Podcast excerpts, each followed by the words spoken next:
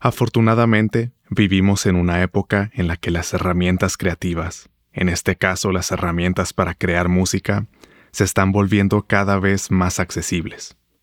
Sin embargo, los métodos y herramientas que se usaban hace décadas tienen ciertas cualidades que las herramientas actuales no reproducen exactamente igual. Mientras que estas diferencias son insignificantes para la mayoría, The Black Keys, en algo que podría considerarse un capricho purista, necesitaban, además de eso, ir al lugar donde sus héroes grabaron la música que los inspiró, para que así su música quedara impregnada con la atmósfera de ese espacio. Yo soy Daniel y estos son mis discos. Brothers o Hermanos es el sexto álbum de estudio de The Black Keys, un dúo de blues rock originario de Akron, Ohio, y fue lanzado el 18 de mayo de 2010 a través del sello Non-Such Records, parte del grupo de Warner Music. Este álbum tiene 15 canciones y dura 56 minutos aproximadamente, así que sí es un álbum un poco largo. Yo creo que cuando un álbum pasa de los 45 minutos, las expectativas suben exponencialmente entre más se acerca a los 60 minutos e incluso más cuando pasa de los 60 minutos. Y es porque los álbumes largos se prestan más a tener relleno, entonces como que se incrementa esta necesidad de justificar su duración por lo que yo pienso que lo óptimo es cuando un álbum dura entre 30 y 40 minutos. Por nombrar un ejemplo, y si creían que ya no la iba a mencionar en este programa, pues se equivocaron, porque mm, este ejemplo, El mal querer de Rosalía, es un álbum tan bueno y perfecto, en mi opinión, porque dura solamente 30 minutos con 28 segundos. O sea que no hay tiempo, no hay espacio para meter relleno y cada pista en ese álbum cumple con una función. Creo yo que son pocos los que logran acercarse a los 60 minutos sin mayor problema, como por ejemplo, eh, por nombrar otros álbumes de los que ya he hablado en este programa, están Discovery de Daft Punk, que dura una hora si no me equivoco, y To Pimp a Butterfly de Kendrick Lamar, que dura casi una hora y 20 minutos. Y por otro lado, completamente opuesto, está el Saint Anger de Metallica, que muchos consideramos uno de los peores álbumes de la historia, que dura 75 minutos, una hora con 15 minutos, que si les interesa saber por qué pienso yo que es un álbum tan malo, pueden ir a checar ese episodio y déjenme decirles que su duración de 75 minutos no le ayuda para nada, solamente empeora las cosas. Y otro ejemplo de un álbum malísimo que dura más de 45 minutos es el Angelic to the Core de Corey Feldman, que eh, este es un caso extremo, es considerado por muchos como eh, no uno de los peores álbumes de la historia, sino el peor álbum de la historia, que dura una hora y 35 minutos. Entonces, lo que yo pienso es que si un álbum dura más de una hora, más vale que esté bueno porque el día solamente tiene 24 horas y de esas 24 eh, pasamos, eh, no sé, tal vez un cuarto o un tercio si bien te va de esas horas eh, durmiendo. Entonces el resto del tiempo que queda disponible es aún menos. Entonces esa una hora representa ahora una fracción más grande de el tiempo que tenemos disponible en el día. Entonces, creo yo que si un álbum dura una hora o más, eh, de verdad tiene que ser bueno, no necesariamente excelente, con que sea bueno, con que sea una experiencia disfrutable, porque pasar tanto tiempo escuchando algo mediocre o incluso malo me parece ya una falta de respeto. Pero volviendo a Brothers de The Black Keys, este afortunadamente no es su caso, es un álbum que fluye bien de principio a fin, aunque sí quisiera decir que me parece que no se salva del todo del relleno, creo que tal vez estaría mejor si tuviera unas dos, tal vez tres canciones menos, o tal vez era cuestión de ordenarlas de otra manera, pero sin duda este álbum tiene canciones muy buenas. Y Brothers es un álbum de blues rock, un rock azulado si así lo quieren, y aquí encontramos guitarras saturadas dando riffs bluseros con una textura casi arenosa, el bajo zumbando en lo más bajo del espectro, creando una capa densa como el suelo de un pantano, y se vuelve una especie de emulsión gruesa entre melodía y ritmo. También está la batería dando golpes contundentes y brillantes, casi deslumbrantes con todos esos armónicos. Y obviamente no pueden faltar los teclados como zumbidos y, saturados con esta textura áspera que es común en las producciones de The Black Keys. Y claro, por último, la voz de Dan Auerbach compitiendo por el protagonismo en las canciones y está impregnada de los artefactos sonoros eh, causados por llevar al límite las herramientas y el equipo de grabación. Entre mis canciones favoritas de este álbum está Everlasting Light, la canción que abre este álbum. Después el sencillo Tighten Up, que es probablemente la canción más famosa o más popular de este dúo.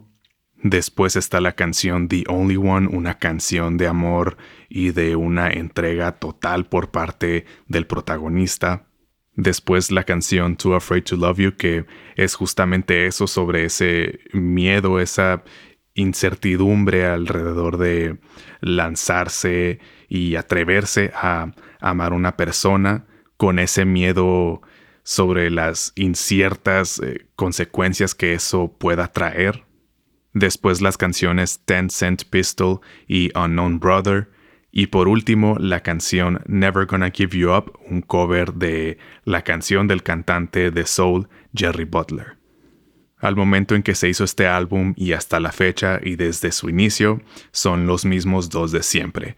Dan Auerbach en la voz, guitarras, bajo y teclados, y Patrick Carney en la batería y percusiones. En cuanto a músicos invitados, solo está la cantante Nicole Ray, también conocida como Lady Ray, cantando los coros en Everlasting Light, Next Girl y Howling for You. Y ella tiene una historia curiosa. Ella fue descubierta por Missy Elliott hace como 20 años y la incluyó en su álbum debut, incluso le gustó mucho su voz. Y cuando Missy Elliott fundó su propio sello discográfico, Ray fue la primera artista a la cual firmó.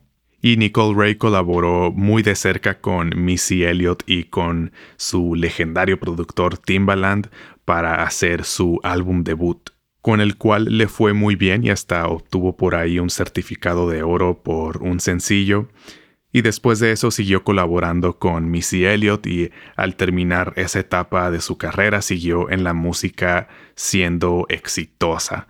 Pero hubo ciertos obstáculos muy grandes, situaciones completamente fuera de su control, que eran situaciones que venían desde arriba en su disquera eh, o en las distintas disqueras en las que estuvo y estos obstáculos eh, frenaron en más de una ocasión su crecimiento.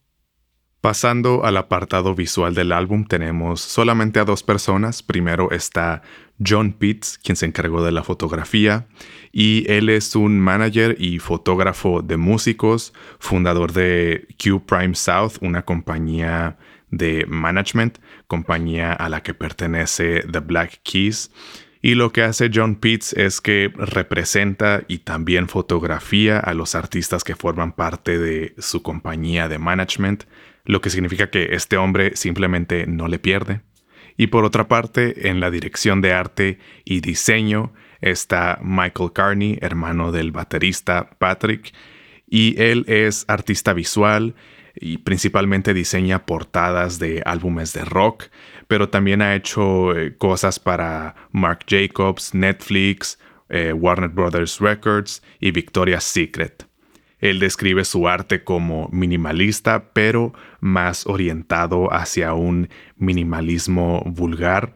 Él se inspira en el diseño utilitario, el que pone la función por encima de la forma y también se inspira en el arte marginal, este arte hecho por personas eh, fuera de las instituciones y que no tienen una formación, eh, válgame la redundancia, formal en el arte. Y esto lo hace con la finalidad de crear un sentido de familiaridad y Michael Carney ha diseñado todo lo de The Black Keys desde el inicio, sus portadas, pósters, flyers, camisetas, mercancía y todo lo demás. Y creo yo que su estilo va muy de acuerdo con el sonido de The Black Keys y lo que representa, que es este pues rock de garaje, un tanto rudimentario y poco pulido. La portada de este álbum consiste en un recuadro negro con los bordes blancos y al centro unas líneas de texto que dicen, este es un álbum de The Black Keys, el nombre del álbum es Brothers o Hermanos. Este texto está escrito en Cooper Black y es este tipo de letra eh, clásica que ha sido muy popular desde que se inventó hace como 100 años y está en todas partes y en muchas portadas de álbumes como el Pet Sounds de estos los Beach Boys y de nuevo me parece que va muy bien con la portada y con el sonido del álbum y de The Black Keys. Y en el resto del empaque me parece que Carney tomó buenas decisiones en cuanto a tipografía. Eh, la paleta de colores es la clásica de negro, rojo y blanco. Y al interior hay un póster y unas fotos monocromáticas, ya sea blanco y negro o rojo y negro. Y algo muy curioso de este disco, bueno, yo personalmente tengo el CD y es que el disco cambia de color eh, de negro a blanco con el calor y revela el mismo texto de la portada. Y en general es un diseño simple, limpio, pero muy apropiado para este álbum. Así que muy bien hecho, un aplauso para Michael Carney, me parece que hizo un trabajo impecable en este álbum. Y ya saben que si les interesa ver estas imágenes y de este álbum sí les recomiendo que vayan y las vean.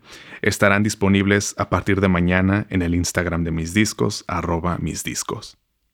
Brothers es un álbum coproducido por The Black Keys, con algunas canciones siendo enteramente producidas por este dúo. La gran mayoría de las canciones fueron coproducidas por Mark Neal, él es músico, productor e ingeniero de grabación y mezcla. Él es un fanático del blues sureño y está obsesionado con cómo se grabó esta música y está obsesionado con eh, hacerse de micrófonos y equipo de grabación eh, antiguos. Y es conocido por ser capaz de recrear o emular el sonido de estudios antiguos, de recrear la acústica de estos espacios y también es conocido por usar los mismos métodos de grabación y mezcla que se usaron para hacer esos discos con los que él está obsesionado. El tercer y último productor que se vio involucrado fue Danger Mouse, quien produjo el sencillo Tighten Up, que como ya mencioné es probablemente el sencillo más popular de The Black Keys y él es un músico y productor que se mueve en la música electrónica, el hip hop y el rock alternativo. Y él lleva ya un rato siendo cercano a The Black Keys desde su álbum Attack and Release. Y él ha producido para Gorillaz, produjo el álbum Demon Days. También se vio involucrado en el álbum 25 de Adele. También ha colaborado con Beck, ASAP Rocky y el difunto MF Doom. Y Danger Mouse, en pocas palabras, es un productor estrella. Su nombre es casi garantía de éxito. Y desde 2006 solo han habido cuatro años en los que no ha sido nominado a un Grammy. Brothers se grabó en cuatro estudios diferentes. El sencillo Tighten Up se grabó en The Bunker en Nueva York con el ingeniero de grabación Kenny Takahashi. Después, un puñado de canciones se grabaron en el ECI Sound System, que es el estudio que fundó Dan Auerbach en su natal Akron, Ohio, que después se mudó a Nashville, en Tennessee, y aquí se grabaron las canciones que fueron enteramente producidas por el dúo. También se grabó en el estudio Soil of the South en San Diego, California, Y este es el estudio que montó el productor Mark Neal en el garaje de su casa en el 97. Y aquí es donde tiene todo ese equipo eh, de grabación antiguo que ha ido juntando desde los 80. Y por último, la mayoría de las canciones las grabaron en el Muscle Shoals Sound Studio en Sheffield, Alabama, también con su productor Mark Neal. Este estudio estuvo muy activo entre 1969 y el 79 y aquí grabaron artistas como Cher, Paul Simon de Simon Garfunkel. Los Rolling Stones grabaron aquí tres canciones, entre ellas su éxito Brown Sugar, y también grabaron Aretha Franklin y Bob Dylan por nombrar algunos de los talentos que por aquí pasaron. En 2009 el edificio tenía 30 años sin funcionar como estudio. Había quedado abandonado en los 90 y a finales de la década lo compró el músico Noel Webster y él se dio a la tarea de restaurar el edificio para convertirlo en un museo musical. Mientras tanto, la banda The Black Keys se preparaba para grabar su álbum. Buscaban que su música estuviera impregnada con el sonido sureño y decidieron que un estudio histórico de la zona era el medio ideal para lograrlo. Consideraron opciones en Memphis, Tennessee, también en Texas, pero no se pudo concretar por problemas de logística. Finalmente surgió la idea de ir a grabar a Muscle Shoals, así que contactaron al dueño para rentar el edificio y usarlo como estudio. Pero como llevaba ya tantos años sin funcionar, tuvieron que llevar todo el equipo necesario. Cuentan que cuando llegaron a Muscle Shoals y empezaron a tocar, escucharon la magia de ese espacio y que lo que escucharon ni siquiera sonaba a ellos se encontraban muy inspirados y sumamente concentrados, así que estuvieron ahí 10 días y en 10 días grabaron 10 canciones y de ahí partieron. Un tiempo después, Brothers fue mezclado por Chad Blake, un productor e ingeniero de audio y de mezcla, cinco veces ganador del Grammy. Él se mueve mucho dentro de la música alternativa, como por ejemplo, él mezcló el álbum AM de Arctic Monkeys, también el álbum más reciente Fetch the Bolt Cutters de Fiona Apple, y también ha mezclado los últimos álbumes de The Black Keys a partir del Brothers hasta el más reciente que acaba de salir, el Delta Cream. Chad Blake es conocido por su amplio uso de la saturación en todas sus formas para darle textura y resaltar distintos elementos dentro de la mezcla.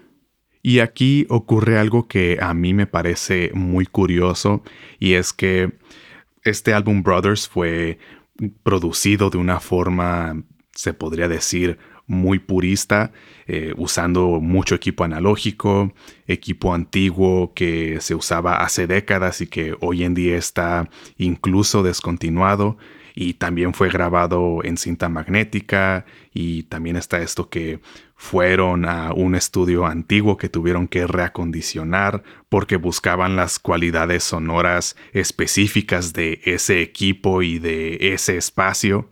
Pero Chad Blake es notorio por mezclar casi completamente dentro de su computadora, usando plugins y demás software, sin usar unidades o módulos externos de efectos, lo más cercano a eso es su uso de pedales de guitarra para lograr cierto efecto, pero fuera de eso casi todo lo hace dentro de su computadora. Entonces se me hace curiosa esa decisión de grabar todo usando métodos y herramientas antiguas, pero enviarlo a ser mezclado de manera digital.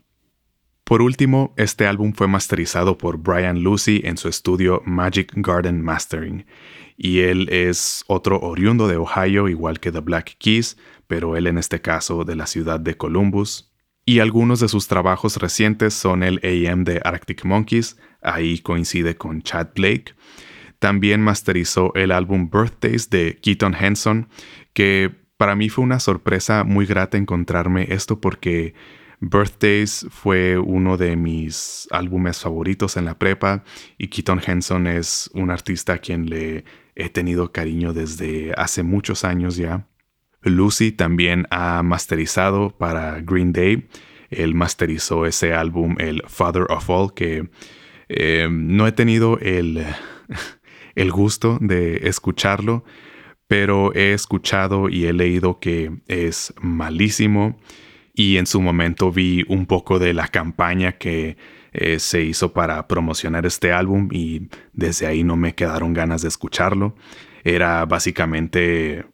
Era algo que nos indicó que Green Day se había convertido en eh, una bola de señores gritándole a una nube.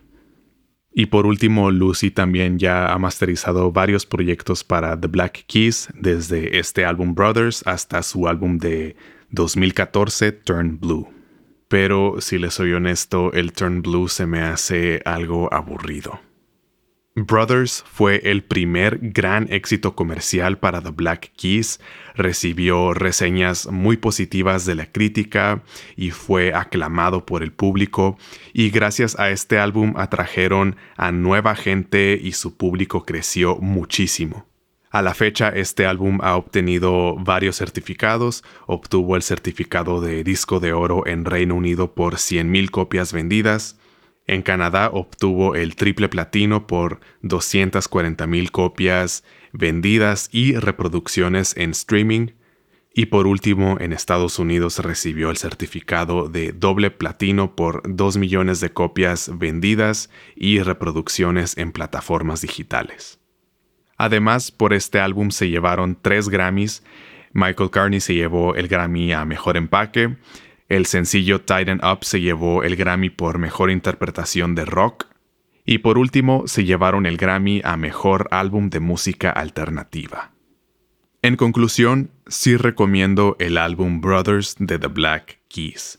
Aunque a lo mejor no quieras escucharlo en una sola sesión, lo cual se entiende porque sí llegan a sentirse esos 56 minutos, pero no quita que este álbum tenga muy buenas canciones.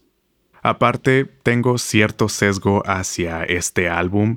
El CD que tengo en mi colección lo compramos entre mi hermano y yo, y qué coincidencia que eh, justamente este álbum se llama literalmente Hermanos. Y a la fecha, The Black Keys es de las pocas cosas que ambos podemos disfrutar del todo cuando vamos juntos en el carro. Además, The Black Keys nos gustaban mucho a mí y a un par de mis amigos más cercanos en la prepa y de hecho era el grupo favorito de uno de ellos y pues de cierta forma era otro lazo fraternal que yo asocio a este álbum. No creo que escuchen este programa, pero eh, aún así les mando un saludo y, y un respeto, como de que no.